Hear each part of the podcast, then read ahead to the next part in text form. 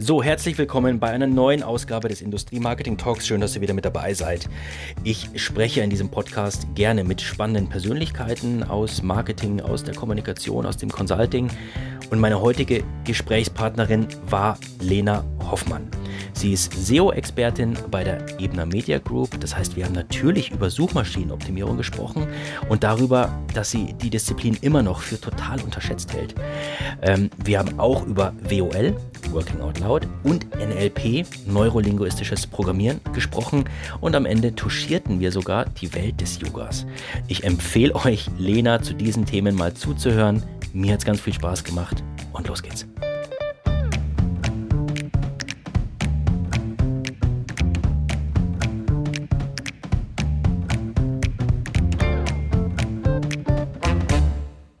So, dann starten wir rein. Liebe Lena, schön, dass es klappt. Schön, dass du da bist. Ich freue mich riesig. Mhm. Ähm, Freut mich bist, auch voll, dabei zu sein. Du bist äh, SEO-Expertin und warst neben so einigen Stationen zwei Jahre haupt- und drei Jahre nebenberuflich. Selbstständig als Beraterin für digitales Marketing und Performance-Marketing äh, tätig. Und heute bist du, wir sind ja eigentlich Kollegen, KollegInnen, ähm, äh, heute bist du bei der Ebner Media Group ebenfalls genau, im digitalen Marketing tätig und konkret für die Themenfelder SEO, On-Page und Off-Page Marketing verantwortlich. Also man kann ja sagen, irgendwie für die äh, gesamte Performance-Steigerung. Und mich würde mal interessieren, wie erklärst du einem, sagen wir mal, 90-Jährigen, was du den ganzen Tag so treibst? Ich musste jetzt gerade auch ein bisschen schmunzeln, weil ich weiß immer, dass mein Opa mich immer gefragt hat, wie kann man denn nur mit dem Rechner und Internet Geld verdienen? Und dem durfte ich das auch des Öfteren erklären. Er hat sich ein bisschen schwer getan, aber zum Schluss hat er es dann akzeptiert. Also im Endeffekt würde ich es jetzt mal so erklären. Also meine Aufgabe ist eigentlich dabei zu unterstützen, dass Webseiten im Internet und der Internetsuchmaschine gefunden werden. Quasi also einmal, dass man sie suchen kann, dass sie angezeigt werden, die Webseiten, und natürlich zum Schluss gefunden werden, im sichtbaren Bereich sind. Ähm, klar sind da wieder viele Fachbegriffe drinnen, aber ich denke mal, das umreißt das Thema einfach. Und ähm, ja, also Ziel ist es, tagtäglich die Webseiten so aufzuhübschen, zu optimieren, dass sie wirklich dann auch von der Zielgruppe, den Nutzern gefunden werden und auch wirklich die Ergebnisse liefern, die unsere Zielgruppe halt sich auch wünscht. Mhm. Deckt sich das denn mit den, mit den Challenges, die du auch ganz konkret aktuell ähm, bei der Ebner Media Group hast? Ja, das deckt sich sehr. Also ähm, wir haben da ein paar Challenges, die wir jetzt gerade ähm, ja, für uns ja, lösen dürfen. Also zum einen, klar, die ganze Redaktion, ähm, ja, Online-Marketing-Aktivitäten ein bisschen näher zu bringen und die quasi zu Online-Redakteuren zu schulen. Das ist eine ganz große Aufgabe, dass sie selbstständig die Texte anpassen können, selbstständig sagen, okay, wir können Keyword-Recherchen machen und auch wissen, auf was kommt es an und wie ist der Kunde, wie sucht der Kunde. Mhm. Dann natürlich auch eine weitere Challenge ist natürlich, die Seiten technisch auch wirklich so zu optimieren und ja, uns halt ein bisschen auch ja, Google zu stellen, die immer wieder jährlich ähm, ja, mehrere Updates ähm, quasi ja, rausbringen, die mhm. natürlich für SEOs eine wahnsinnige Challenge darbieten. Und natürlich klar, dass wir mobile uns wirklich gut aufstellen, dass unsere Seiten mobile halt super performen. Das sind so einige SEO-Challenges, die ich habe. Und natürlich auch Daten, die wir sammeln. Wir sammeln ja unendlich viele Daten, dass wir die wirklich so analysieren, damit wir das auch ja, quasi in unsere ganzen Marketingaktivitäten auch ummünzen können. Mhm. Und das sind so einige Marketing-Challenges, die Ebene hat. natürlich gibt es dann natürlich den, den anderen Bereich, die ganze digitale Transformation, in der wir stecken. Das ist auch noch gerade ein großes Thema, dass wir da einfach ja mehr Resilienz, Mut und Neugierde haben, um uns einfach mhm. weiterzuentwickeln in dieser ganzen Branche gerade. In, in puncto Redaktion würde ich mal vermuten, Lina, das ist ja auch irgendwo ein Tool-Thema. Ne? Also mit welchen Tools arbeitet eigentlich eine moderne Redaktion so, dass es auch tatsächlich im digitalen Raum eine Wirkung erzeugt? Seid ihr da schon gut aufgestellt ähm, oder ähm, noch irgendwo am Screenen, was der Markt so hergibt? Also wir haben da schon zwei ähm, Tool-Anbieter, mit denen wir sehr eng zusammenarbeiten und die uns halt auch unterstützen auch gerade bei der Text-Optimizing oder Optimierung. Mhm. Ähm, klar, es gibt da unendlich viele Tools. Es ist ein Wahnsinn. Also ich bin da ja letztes Jahr so auf Tool-Recherche gegangen Und ähm, ja, also da gibt es wirklich unterschiedliche Tools, die klar, die man zu verschiedenen Themen nutzen kann, Wettbewerbsrecherche, dann Texten, Keywords. Und wir sind jetzt bei Ride und Sophie hängen geblieben, die mhm. wir jetzt herziehen zur Unterstützung. Und klar, also ich bin auch noch offen, ähm, noch ein paar andere Tools mit dazu zu holen, weil klar, in verschiedenen ähm, ja, Themenbereichen decken die das dann natürlich wieder nicht ab, was quasi gerade ein Online-Redakteur benötigt. Mhm. Wie, wie, wie steht denn ähm, eure Redaktion zu dieser vielleicht für die einen oder anderen ähm, größeren Veränderung? Also die sind wahnsinnig offen und die freuen sich auch richtig drauf, ähm, da jetzt das Handwerkszeug an die Hand, also beziehungsweise die Tools an die Hand zu bekommen, mhm. um quasi da einfach auch zu schaffen und zu sehen, okay, wenn ich den Text jetzt so und so optimiere, dann erhöht sich die Reichweite oder quasi, wir haben mehr Anzeigenkunden, die bei uns halt dann wieder Sponsored Texte posten wollen. Also die sind da wirklich sehr, ja, Feuer und Flamme quasi, dass sie da jetzt endlich loslegen können. Also ich habe da wirklich, ja, offene, ich renne dann offene Arme quasi mit meinen Sehr ganzen schön, ja, Umsetzungen. Cool. Klar ja. ist es für viele dann erstmal so, oh Gott, SEO ist ja immer bei jedem so, oh mein Gott, das ist so komplex, aber im Endeffekt so schwierig ist es nicht. Das ist ein paar Sachen, die man umsetzen kann, die sind einfach mhm. und dann kriegt man auch eine gut optimierte Seite hin. Ja. Was ich an der ganzen SEO-Thematik mit am spannendsten finde, ist, dass ja die Audience komplett im Fokus steht. Ja, also dass ich nicht mehr dran vorbeischreibe, sondern tatsächlich auch einfach die Möglichkeiten nutze, ähm, die Themenfelder tatsächlich zu bearbeiten, wo auch Fragen im digitalen Raum vorherrschen oder einfach da sind. Ne? Und ich vielleicht eine Chance habe, da eine sinnvolle Antwort drauf zu geben.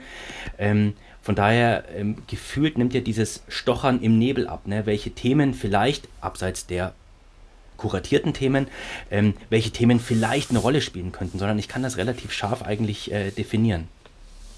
Ja, also im Endeffekt ähm, geht es halt dann viel nach dieser Suchintention. Also man mhm. muss sich schon sehr mit der Zielgruppe und dem Kunden auseinandersetzen und wirklich halt auch schauen, was, was will die Zielgruppe eigentlich, was will sie lesen, was macht die Konkurrenz schon, mhm. was können wir quasi ein bisschen ja noch verfeinern auf unserer Seite. Und dahin geht eigentlich auch ein bisschen der Weg, dass man da einfach mehr so ein Gefühl für bekommt, dass man den Kunden auch wirklich das liefert, nach was sie suchen. Mhm. Weil das ist ein bisschen so die Schwierigkeit und das war damals ja auch ganz anders. Wo ich angefangen habe mit SEO, war es eher so, okay, wir hauen in den Text so viel Keywörter wie möglich. Mhm. und im Endeffekt hat der Text aber auch, ja, der Nutzer hat ihn gelesen und hat sich gedacht, wow, krass, also was mache ich jetzt? also es war dann eigentlich so Keyword-Spamming, der, mhm. also, also es war unmöglich. Und jetzt geht es eher mehr darum, ja, den Kunden einfach abzuholen bei den Themen, den wirklich die Informationen, eigentlich ein Ratgeber zu sein und auch wirklich auf die ganzen Fragen einzugehen, die der Kunde stellt. Mhm. Unter unterschiedlichen Kanälen, das alles auch aufzufangen und auch wirklich auf unterschiedlichen Kanälen auch zu ähm, platzieren, weil manche Kunden werden eher über irgendwelche Social Media Tools mehr angesprochen und dann alle auf die Seite zu lenken. Also das ist eigentlich so ein Zusammenspielen der ganzen ja, Online-Marketing-Disziplinen quasi. Also mhm. da ist Social Media und alles mit einbezogen, ja. Ja, cool, super spannend. Jetzt bist du seit, ich meine roundabout acht Monaten in der Medienbranche, kann man das so sagen, Lena? Ja. Ja. Acht Monate, ja. genau. Deswegen, also es ist vielleicht ein bisschen hochgegriffen, aber ich frage trotzdem. Ähm, kannst du vielleicht so, so, so, ein erstes Zeugnis ausstellen, wie die Medienbranche so in Sachen SEO und digitaler Performance aufgestellt ist? Was würdest du sagen? Hui, ähm, gute Frage. Also ich muss sagen, ich bin sehr begeistert, wie wir aufgestellt sind. Also quasi ähm, wir sind schon eine sehr gute Marketingabteilung und ähm, klar, wir hatten jetzt über die Jahre jetzt nicht so krass einen SEO intern, mhm. sondern das wurde überwiegend über eine Agentur gemacht und mit der arbeiten wir aber heute noch zusammen. Und im Endeffekt haben wir uns da schon sehr gut strukturiert. Klar, es ist immer, ja, fast, also man kann immer noch mehr machen. Und ich glaube, das Ziel ist auch da nochmal, ähm, uns größer aufzustellen. Mhm. Und so bin ich eigentlich super also wie soll ich sagen, ich war jetzt in den, es ist zum ersten Mal, dass ich in der Verlagsbranche bin. Ich habe jetzt schon mehrere Branchen durchgemacht mhm. und jetzt bin ich quasi in der Branche gelandet, wo ich auch das Thema auch studiert habe. Also ich hatte Medienmanagement studiert und war da schon sehr mit Journalismus und so weiter Themen beschäftigt. Muss ich sagen, haben wir uns jetzt gerade durch diese ganze Digitalisierung, weil wir haben ja auch viele Events, Online-Events, haben wir das auch geschafft, das Ganze auch wirklich eine Präsenz online aufzubauen. Mhm. Und das auch durch unsere ja, Online-Marketing-Aktivitäten. Wo stoßen denn deiner Meinung nach ähm, klassische SEO-Maßnahmen oder Mechanismen vielleicht auch an ihre Grenzen? Sprich, wird diese Disziplin, vielleicht auch mal überschätzt? Ich würde eher sagen, sie wird unterschätzt, die Disziplin. Also mhm. im Endeffekt, was mir halt aufgefallen ist in den letzten Jahren und alleine auch in meiner Selbstständigkeit, ähm, dass man lieber Geld in die Hand nimmt, um ähm, Marketingaktivitäten in, mit AdWords oder Social-Media-Kampagnen auszufahren, um einfach da mehr Traffic auf die Seite zu kriegen, als dass man sich einfach mal hinsetzt und seine Hausaufgaben macht und die Seiten halt quasi mal analysiert und optimiert. Mhm. Und dann klar ein bisschen halt Badezeit in Kauf nimmt, weil SEO ist halt auch eine Disziplin im Marketing. Da muss man wirklich mindestens ein halbes Jahr warten, bis man dann wirklich Ergebnisse sieht. Und ich glaube, das ist so ein bisschen das Problem dass man ja einfach will, dass es alles schnell, schnell geht. Und deswegen SEO auch immer ein bisschen ja, unterschätzt wird, was ich auch schon zu Anfang gesagt habe. Und das ist eigentlich sehr schade, weil man kann mit organischem Traffic eigentlich so viel ähm, ja, Marketingbudget sparen, wenn man das richtig macht. Mhm. Und ja, da könnte noch mehr passieren, sagen wir es mal so. Also das jetzt mal aus, aus, aus eurer Perspektive bei, bei, bei Ebner gesprochen, aber wie, ähm, wie sind denn eure Kunden aufgestellt? Hast du da Einblick rein? Wie weit sind die schon in der SEO-Thematik? Puh, also da bin ich, muss ich sagen, da kann ich leider noch nicht viel dazu sagen, wie unsere Kunden aufgestellt sind, weil ich bin mit unseren ganzen Objekten so gut beschäftigt, mhm. dass ich noch gar nicht so, klar, Konkurrenzchecks mache ich natürlich auch, aber Ziel ist es jetzt erstmal, ja, fundamental die Redaktion aufzubauen und klar, die Seiten technisch so auf Vordermann zu bringen. Und mhm. dann mache ich mich an die Konkurrenz. Sehr gut, dann, dann reden wir nochmal. Du warst ja dann bis, reden wir nochmal, ja. Genau, du warst ja, meine ich, bis 2019 ähm, auch für Osram tätig. Genau. Ähm, ganz anderer Bereich. Was war denn da deine Aufgabe und hast du da vielleicht Sachen gelernt, die dir heute noch helfen? Ja, es ist also sehr witzig, glaube ich, wenn man meinen Lebenslauf bei LinkedIn oder so sieht. ähm, also ich bin ja ein ja, Autodidakt und Online-Enthusiast. Also mich interessieren sehr viele Themen. So bin ich auch dann damals zu Osram gekommen. Und da war ich äh, drei Jahre überwiegend im Bereich IoT, ähm, Plattformmanagement tätig und habe dort den Kundensupport in dem Bereich auch automatisiert. Das heißt mhm. quasi komplett ähm, über, wir haben das komplett über Jira, das ist ja so ein Projektmanagement-Tool, abge yes, abgebildet.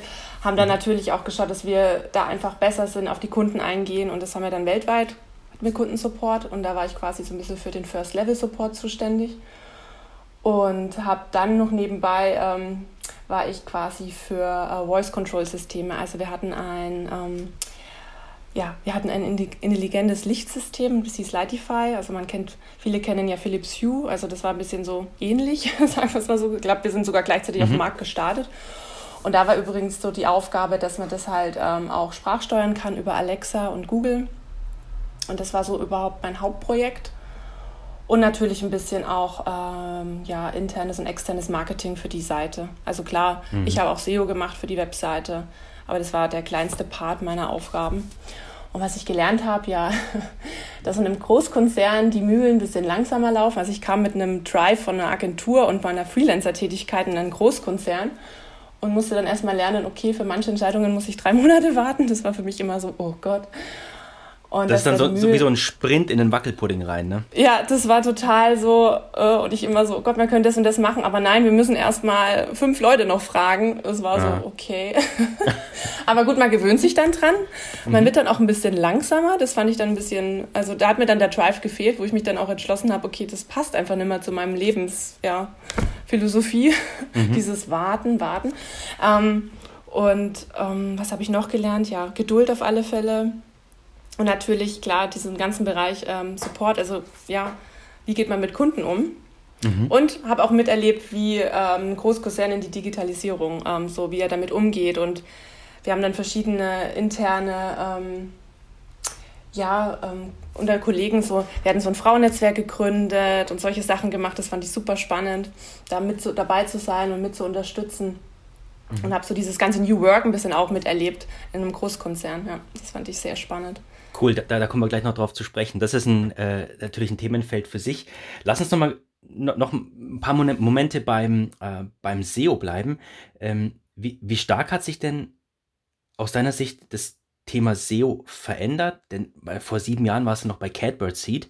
Ähm, was hat sich denn in der Zeit wirklich konkret bei der, bei der Suchmaschinenoptimierung verändert? Da hat sich eigentlich, ja, alleine schon, dass man halt Texte mehr für den Kunden schreibt und eher so auf diese Suchintention eingeht und Nutzersignale mehr beachtet. Mhm. Zum, zum einen, ja, das Thema, dann wie man Texte halt allgemein schreibt, wie man Seiten aufbaut. Und natürlich, dass klar, der, der technische Fokus der Webseite rückt immer mehr in den Vordergrund.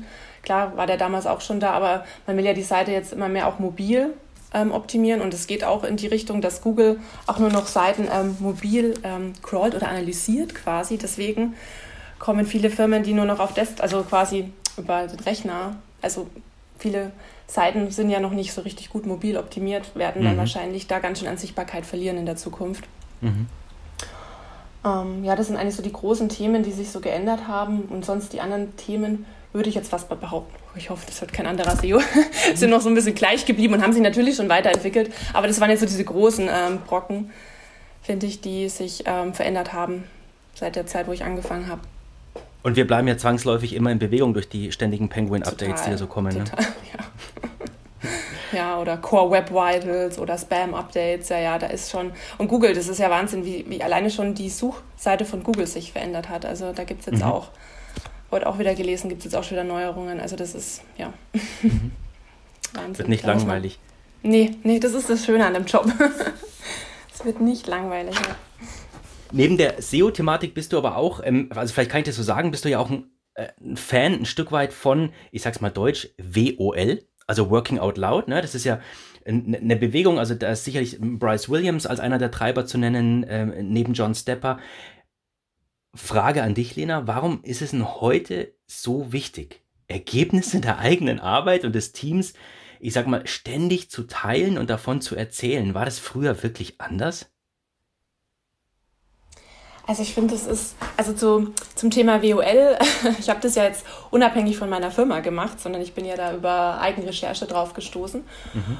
Und ich finde eigentlich, ähm, ja, ich finde der Umgang mit den Kollegen ändert sich halt sehr. Also man ist mehr offen, man erzählt mehr. Ich finde auch Privates und äh, Arbeit verschmilzt auch mehr. Und deswegen finde ich gerade diesen Ansatz mit WOL auch so interessant. Weil dann kommt man auch mal mit anderen Kollegen zusammen und kann so einen Zirkel mal bilden und kann sich mal so ab, also unabhängig von der Arbeit mal sich über andere Sachen Gedanken machen, wie man gewisse Themen in der Firma vorantreibt oder eigene Ziele vorantreibt. Mhm. Und ich finde, das ganze Verhältnis wird einfach offener und Fehlerkulturen werden ja auch mehr gelebt. Deswegen finde ich, ist dieser WOL-Ansatz eigentlich auch super. Mhm. Ähm, und ich glaube, bis jetzt Bosch setzt es ja sehr groß ein. Ich weiß gar nicht, sonst von anderen Firmen habe ich das noch gar nicht so gehört. Mhm. Und ich finde eigentlich, das ist ja eigentlich ein super Tool, um einfach, ja, quasi da einfach nochmal ja, die Kommunikation unter den Kollegen und ähm, ja, die Weiterentwicklung auch ein bisschen zu fördern und auch und mal so ein anderes Denken. Und die Transparenz ja. letzten Endes, ne? Ja, und die Transparenz, ja. Mhm. Das passt ja auch gut zu dem, zu dem äh, Thema New Work, das ja auch in, in, in aller Munde ist. Ähm, auch, auch hier die Frage, ist es nicht eher so, dass sich Arbeitswelten und Umgebungen jetzt immer schon schrittweise angepasst und verändert haben? Warum ist es heute so ein Riesenthema, dass wir ständig über New Work sprechen? eine sehr gute Frage. Ich denke mal, klar, durch Corona ist das ganze Thema jetzt noch mehr in den Fokus gerückt. Also davon habe ich, glaube ich, schon vor sechs, sieben Jahren war ich irgendwo auf einer Veranstaltung hier in München schon zu dem Thema. Mhm. Und jetzt ist es halt natürlich, Leute wollen immer mehr ja, mobiler sein in der Arbeit, also sie am besten remote. Oder wir sind jetzt zum Beispiel ja komplett auf mobile Arbeit umgestiegen. Man will irgendwie ein bisschen flexibler sein. Man möchte auch selber seine Arbeitszeiten irgendwie einteilen. Und was ich jetzt auch wieder gelesen habe, was jetzt in aller Munde ist mit äh, Island und ich glaube Schweden, diese Viertageswoche sozusagen, dass man halt sich auch nebenbei ja die Zeit nutzen kann, um sich selbst weiterzubilden. Also man muss ja auch irgendwie flexibler werden für die Zukunft. Mhm. Mhm. Müssen wir ja echt schauen. Also die Veränderungen, die sind jetzt schon ja für uns schon sehr schnell, aber die werden noch schneller in der Zukunft werden. Und ich mhm. glaube, dafür halt auch gewappnet zu sein, ähm, ja, müssen sich auch die Arbeitsmodelle ein bisschen ändern und deswegen ist halt New Work, das wird auch nie, ähm, da gibt es jetzt sogar schon Studiengänge. Okay. ähm, und ähm, ja, es ist einfach ein wichtiger Bestandteil jetzt in dieser ganzen neuen Arbeitswelt und auch die Unternehmenskultur hat sich ja jetzt mhm. auch quasi komplett gewandelt. Ja. Da spielt das überall mit rein, aber ich würde mal einfach jetzt auch vermuten, dass da ziemlich viele Unternehmen noch komplett am Anfang sind. Von daher kann man ja. nur sagen, es ist schon ein Riesenvorteil, wenn man sich überhaupt auf großer Ebene damit beschäftigt. Ne? Ja, ich glaube, das sind bei vielen Firmen. Also ich erlebe das ja jetzt selber. Gut, wir haben einen super smarten und offenen ähm, CEO, mhm. der da wirklich auch vorne mit dabei ist, das so voranzutreiben. Aber ich merke es bei Kollegen, dass die sich halt auch teilweise noch ein bisschen so schwer tun bei diesen ganzen Umstellungen, dass jetzt alles über Teams läuft oder dass man von zu Hause aus arbeitet. Das ist für viele ja auch so, ja, Neuland quasi, wenn man so gewöhnt ist, immer so mit Kollegen in Kontakt zu sein und dann ist man so abgeschottet. Mhm. Ja. Als ich mich so ein bisschen auf das Gespräch vorbereitet habe, Lena, dann sind mir eigentlich so drei, drei Abkürzungen aufgefallen. Und das, das, äh, das erste sind natürlich die drei Buchstaben SEO. Das zweite war WOL, haben wir jetzt schon drüber gesprochen, ganz knapp. Mhm. Und das dritte ist, festhalten, NLP. Okay. Also, du beschäftigst ja. dich total mit, äh, gern und viel mit dem neurolinguistischen Programmieren. Jetzt hol uns mal eben ab, was ist denn das und warum beschäftigst du dich damit? Hui. also, ähm, das ist mir schon vor ein paar Jahren, ist es mir auch mal auf irgendeiner Veranstaltung über den Weg gelaufen. Und dann, wenn man sich mit Sachen beschäftigt, dann trifft man auch, Herrgott, Menschen, die NLP schon gemacht haben. Mhm. Ähm, und dann fand ich das einfach super spannend. Also ich habe mal ein Buch von Anthony Robbins gelesen. Ich glaube, es war das Power-Prinzip. Und ähm, ja, und dann natürlich mit unendlich vielen Menschen darüber geredet, dass ich mich dann entschieden habe, mal selber so eine NLP-Ausbildung zu machen, so eine Grundausbildung, die hatte ich letztes Jahr gemacht weil mir einfach so die Kommunikation an sich wichtig ist. Und ich merke halt immer mehr, dass viele, also in der Kommunikation ist es halt ein bisschen so, viele verstehen Sachen falsch und dann entstehen Missverständnisse, dann entsteht Frust, dann entstehen Streits und sonstiges. Und das Thema hat mich schon immer ein bisschen interessiert, auch mit gewaltfreier Kommunikation. Mhm. Und dann habe ich halt auch irgendwie gemerkt, dadurch, dass ich mich damit beschäftigt habe mit LLP, dass das ja ein bisschen hineinspielt. Und im Endeffekt geht es eigentlich darum, dass man, wie man sein Verhalten ändern kann, damit das im Zusammenspiel mit den anderen einfach ja, positiver wird, flüssiger wird und ja, was man, man selber beitragen kann dazu, dass der andere Mensch in einen guten Mut kommt oder ein, ja, Mhm. Also Good Vibes quasi. Überträgt. Also Mut mit M-O-O-D, okay. Ja. ja, dass man mhm. sich halt einfach, ja, wie man sich halt ausdrückt. Alleine die Sprache ist so wichtig. Und ja. wenn man die ganze Zeit nur negativ redet, kann man den anderen dadurch ja auch runterziehen. Und eigentlich sollte man schauen, dass man einfach in einer positiven Kommunikation bleibt und so schafft man den Gegenüber auch in einen anderen State zu bringen. Und das finde ich mega interessant und dann auch diese ganzen Tools, also die, man arbeitet sehr viel mit Ankern, also das heißt, dass man sich halt quasi Mutanker macht, zum Beispiel auf dem Bein oder so, wo mhm. man an so Situationen denkt, wo man viel Mut hatte und jetzt braucht man wieder Mut und dann klopft man sich quasi aufs Bein und dann hat man wieder Mut für die nächste Challenge quasi. So kann man sich das ein bisschen vorstellen. Ja. Mhm. Bei dem Thema ähm, Konflikte oder auch Auseinandersetzungen, wie hast du denn da die letzten Monate erlebt, wenn man vor allem remote gearbeitet hat, gab es da öfters mal atmosphärische Störungen oder sagst du, das war eigentlich eher aufgeräumter als zuvor, das Arbeiten? Ich fand es eher aufgeräumter. Ich fand, man hat weniger Kommunikation gehabt, weil okay. viele wollten nicht so viel ähm, Teams-Telefonie machen. Mhm. Deswegen, also ich bin ja mal eigentlich ein Mensch, der gerne im Austausch ist oder auch in der Kaffeeküche mal quatscht ne? und ich mag ja die Leute kennenlernen. Mhm. Und ich wurde ja komplett na gut, ich hatte die ersten zwei Wochen war ich noch vor Ort und dann ansonsten war alles dann eher ja mobil. Und es war dann auch recht interessant, mobil, also ja, über Teams quasi Kollegen kennenzulernen.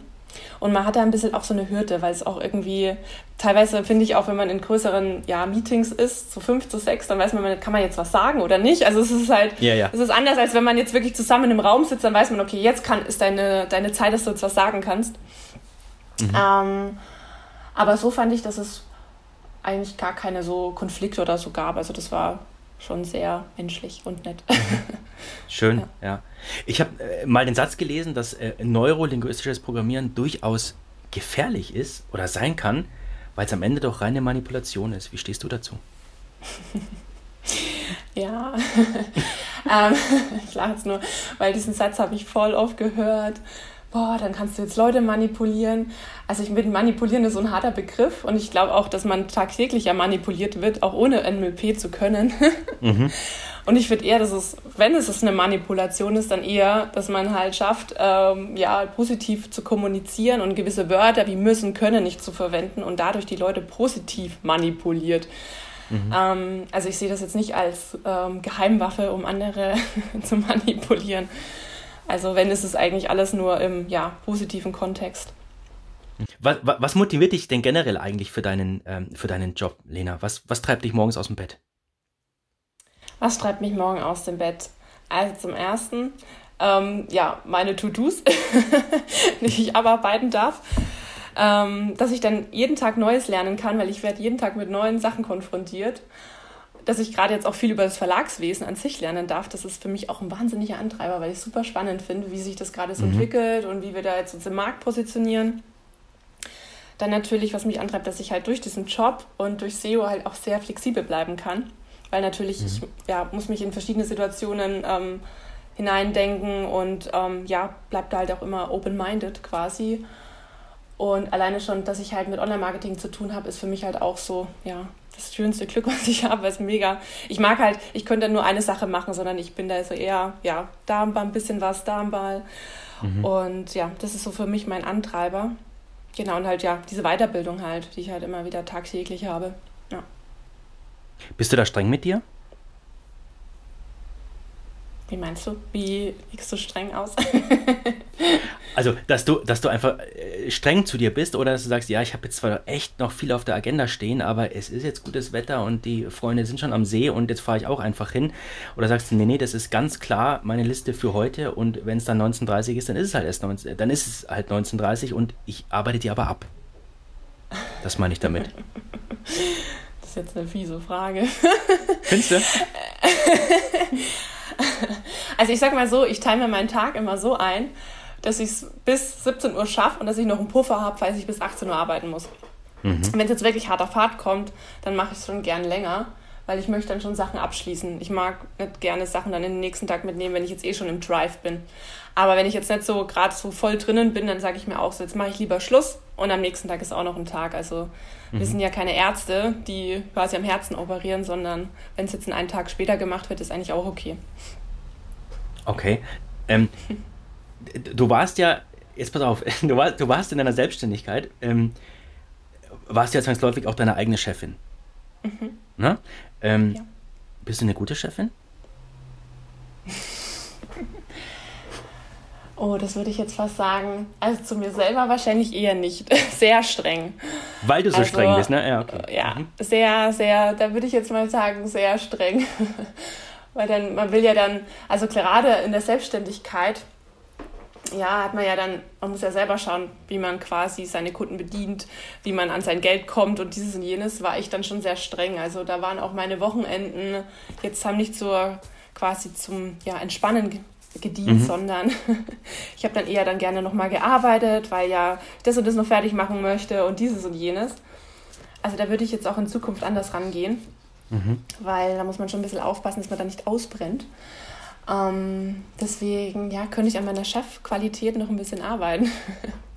dass ich mir da ein bisschen sozusagen den Druck rausnehme. Und man, man neigt ja auch immer zur Perfektion. Das ist halt auch auf eine Art und Weise gut, aber auf der anderen Art und Weise mh, hm, würde ich das ein bisschen runterschrauben. Und mehr Kann halt durch. dann sagen, okay, dann ist es halt mal nicht fertig geworden oder dann ist es halt jetzt mal falsch, dann, dann lernt man draus. Mhm. Oder netter mit sich umgehen, ja. Das ist auch NLP einfach, wie man mit sich selbst redet. Ne? Das ist auch sehr ein großer Punkt. Okay. Falls man ja. mit sich selber redet. Falls ja, man mit Aber wenn sonst niemand da ist, dann ist das. Ja, dann muss man mit sich selber reden. Ganz, ganz tolle Gesprächspartner, absolut. Ähm, ja. Du, du, gehörst ja noch so ein Stück weit zu den, zu den jungen Wilden im, äh, im SEO-Umfeld. Ja. Ähm, hast du denn schon Erfahrungen gemacht äh, mit Reverse Mentoring? Oder was hältst du davon? Junior coacht Senior? Da hatte ich noch keine Erfahrungen mit. Das finde ich aber super. Ich wollte äh, bei Osram mal so einem Mentoring teilnehmen, dann hat es leider nicht mehr geklappt. Mhm. Aber im Endeffekt finde ich das super gut, wenn man einfach so den Austausch mit ähm, ja, Jüngeren und Älteren hat, einfach weil man auch die Arbeitsweisen auch mal auch kennenlernt und jeder strukturiert sich ja anders und jeder ist ja anders auf seine Art und Weise ein bisschen auch eingefahren und dann kann man den ein bisschen wieder in Schwung bringen mit seinen Ideen. Und ich finde, das öffnet auch ein bisschen so das Mindset von einem selber. Deswegen, ähm, ich bin noch nicht in Berührung gekommen, aber da voll offen für. Also, ja, ist, das ist ja wohl, super. Ist ja wohl schwer im Kommen, ja. Das ist super im Kommen, ja. Ja. Wobei, wobei ich vermute, es, ähm, das ergibt sich auch ganz, ganz organisch, ne? weil einfach junge Leute auch in, in Unternehmungen und in Organisationen nachkommen und dann hast du ja automatisch die Situation, ähm, auch aufgrund von neu geschaffenen Positionen und, und Jobroles, ähm, dass sich das sehr, sehr stark vermischt und dann vielleicht auch mal ein Junior einen Senior coacht. Ne? Dann mhm. ähm, ist ja an sich äh, gar, nichts, gar nichts dabei auch. Ja? Mhm. Nee, ich finde auch, also jetzt würde ich es mal so behaupten, dass wir Jüngeren auch ein bisschen noch so flexibler im Denken sind und auch offener. Mhm. Und ich, also es ist mir nur aufgefallen und ähm, Ältere halt an ihren Sachen noch so festhalten mhm. und sich ein bisschen schwer tun, ähm, sich zu verändern. Weil vielleicht auch noch ein bisschen so eine Angst einspielt, Gott, Veränderung und so, was könnte jetzt passieren. Mhm. Ähm, deswegen ist es vielleicht gar nicht mal so verkehrt, wenn dann junge Ältere an die Hand nehmen und sagen, es ist gar nicht so schlimm und es hat sich so und so entwickelt. Genau. Mhm. Gibt es denn Leute, äh, Lena, in deinem Umfeld oder generell, die du als Vorbilder bezeichnen würdest? Über die Frage habe ich lange nachgedacht. ich habe so viele, wenn man es so sieht. Also mich inspirieren unterschiedliche Leute, auch von Freunden, die sich selbstständig gemacht haben. Aber so jetzt ein paar Vorbilder, die ich in den letzten Jahren hatte, war zum Beispiel ähm, eine Galina Bankova, das ist in München eine, die Do Work Your Love äh, ins Leben gerufen hat und auch sehr viele Veranstaltungen macht natürlich auch meine NLP-Trainerin, die ich wahnsinnig cool finde, die Wiebke Lüth. Mhm. Ähm, und natürlich auch so ein paar ähm, SEO-Größen, die ich halt auch verfolge, wie Alida Solis, das ist eine Amerikanerin, die da wirklich voll, also die SEO-Frau. Mhm. Also ich, ich suche mir dann eher so Role Models Frauen raus. Oder ja, von WOL, wer ist Sophia Rüdiger, die mich ein bisschen zu WOL Mindfulness gebracht hat, die da auch ja wahnsinniger Treiber ist. Mhm. Das würde ich jetzt mal so sagen. Und natürlich auch, ich weiß nicht, Bertolt Klass kenne ich aus meinem Netzwerk, der macht viel im Digitalisierungsbereich. Also ist auch ein ja, sehr inspirierender Mensch. Mhm. In der Nähe vom Thema oder in der Nähe des Themas Mindfulness, es passt jetzt nicht super, aber ich verwende es jetzt mal als Übergang, ähm, kann man ja auch mal über Yoga sprechen oder nachdenken. Du machst Yoga, richtig? Genau, ja. Ja. Wie, wie, wie kamst du dazu und ist für dich Yoga, also äh, mit dem, mit dem Blick auf den Ausgleich zum Job, reiner sportlicher Aspekt? Also lässt du dich da irgendwie durch die Asanas peitschen oder ähm, ähm, gehst du da schon auch wirklich in die Meditation und die, die, die Atemübungen, die Pranayamas? Ähm, ist das eher so dein Ding oder beides? Also ich mache ja Yoga schon seit ich Kind bin. Also meine Mutter hat mich dazu gebracht. Ja für verrückt. mich ist es ja und für mich ist es eher so eine Art ähm, also auf eine Art und Weise die Entspannung. Ähm, weil ich natürlich jetzt auch viel meditiere täglich, um einfach, ja, da ja in, der, ja, in der Achtsamkeit auch zu bleiben. Mhm. Und mich auch einfach auf den Abend zu konzentrieren, also in der Ruhe. Und das, das hilft mir auch im Job, wenn es manchmal wirklich hektisch zugeht, dass ich einfach mal, okay, jetzt atme mal fünfmal und dann gehst du in die Aufgabe. Mhm. Und Yoga ist für mich ähm, ja auch ein bisschen auch Ausgleich und natürlich die Dehnung. Einfach weil man sitzt ja den ganzen Tag und deswegen versuche ich dann immer mit ein paar Yoga-Einheiten, ich mache es gern früh, mich dann sozusagen einzugrooven in den Tag, auf meinem mhm. Stuhl zu sitzen und zu arbeiten. Ja. Schön. Ich habe neulich den, den, den, Tipp bekommen, da habe ich, hab ich drüber gesprochen, dass ich unfassbar schlecht bin im, im Warten. Und ähm, das soll jetzt gar nicht hier so eine Kokettiererei sein mit, mit, mit Ungeduld und so weiter, sondern tatsächlich, ich kann nicht warten. Im Privaten genauso wenig wie im Job, wenn ich auf eine E-Mail warte, eine Einschätzung. Ich kann es nicht.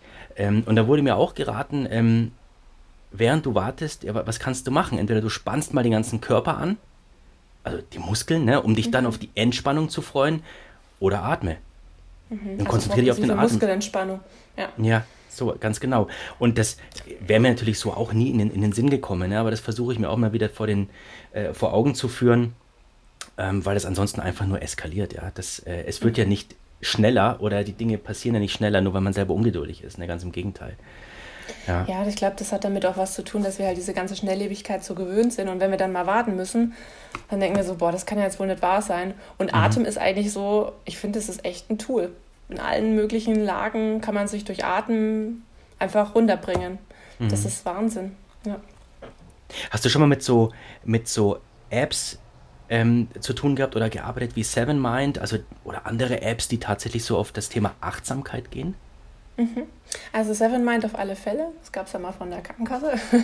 Ja, okay. Und dann gibt es ja. Inside Timer, Headspace. Also da habe ich auch schon mehrere ausprobiert. Mhm. Und je nachdem, wie ich lustig bin, mache ich es auch gerne mit einer App oder mit dem YouTube-Video, dass ich meditiere. Mhm. Ansonsten versuche ich es jetzt wirklich so in der Stille, weil das ist nochmal eine andere Herausforderung. Ja. Dass man sich wirklich auf den Atem konzentriert und dann wirklich diese ganzen Gedanken dann irgendwie wirklich sortiert oder einfach mal weiter, ähm, wie so ein Wolken quasi weiterschweben lässt. Das ist schon eine, mhm. echt eine Kunst. Ich denke auch oft, dass ich so, wenn ich mal zehn Minuten meditiere, bin ich mega stolz, aber dass ich dann auch meine Gedanken mal richtig loslassen kann, das ist noch ein bisschen, da bin ich noch weit entfernt, aber gut, das lernt man das, mit der Zeit. Ich glaub, ja, hoffentlich. Ich hoffe immer noch, ja. Ja. da braucht man wieder Geduld. oh nein. I knew it. Sehr schön. Ja, ja aber schön, wie du das, wie du das, das beschreibst. Das ähm, kann ich nachempfinden ähm, und, und äh, befinde mich da ja selber auch ein bisschen auf dem Weg. Ähm, Wen würdest du denn, oder gibt es jemanden, Lena, den du denn eigentlich mal gern hier bei uns im, im Podcast hören würdest? Ja, ich habe mir da auch ein paar aufgeschrieben. Bezüglich Thema New Work könnte ich dir den Dennis Fischer empfehlen, weil der setzt mhm. sich da viel mit auseinander. Oder auch Weiterbildung Future Skills. Mhm. Das ist ein sehr, äh, hat auch einen eigenen Podcast. Dann natürlich Bertolt Klass, Digitalisierung. Mhm. Ist auch sehr ähm, ja, eine Größe in dem Bereich. Oh, dann habe ich auch noch einen bekannten Alexander Pinker, der setzt sich mit Innovationen und Profiling auseinander. Mhm. Das ist auch super spannend, ja. Die würde ich quasi vorschlagen. Oder noch eine Alexandra Stefanov, die sich für den Bereich ähm, Chine Digitalisierung äh, in China sehr auseinandersetzt, auch ein Buch rausgebracht hat dieses Jahr. Okay. Auch super spannend, ja. Ich notiere fleißig mit. Super, ganz lieben Dank. Gerne. Dann wären wir schon am, am, am Ende, äh, liebe Lena. Ähm, hat, hat Spaß gemacht. Haben wir jetzt irgendwelche Themenfelder vergessen? Eigentlich nee, ne? Nee, ich fand's auch voll schön. Toll, dass du da warst. Ganz lieben Dank für die vielen Insights. Ähm, und ähm, ich hoffe, die HörerInnen können auch eine Menge mitnehmen, bin mir aber fast sicher. Ähm, und dann sage ich ganz lieben Dank und bis ganz bald. Vielen Dank für die Einladung, es hat Spaß gemacht.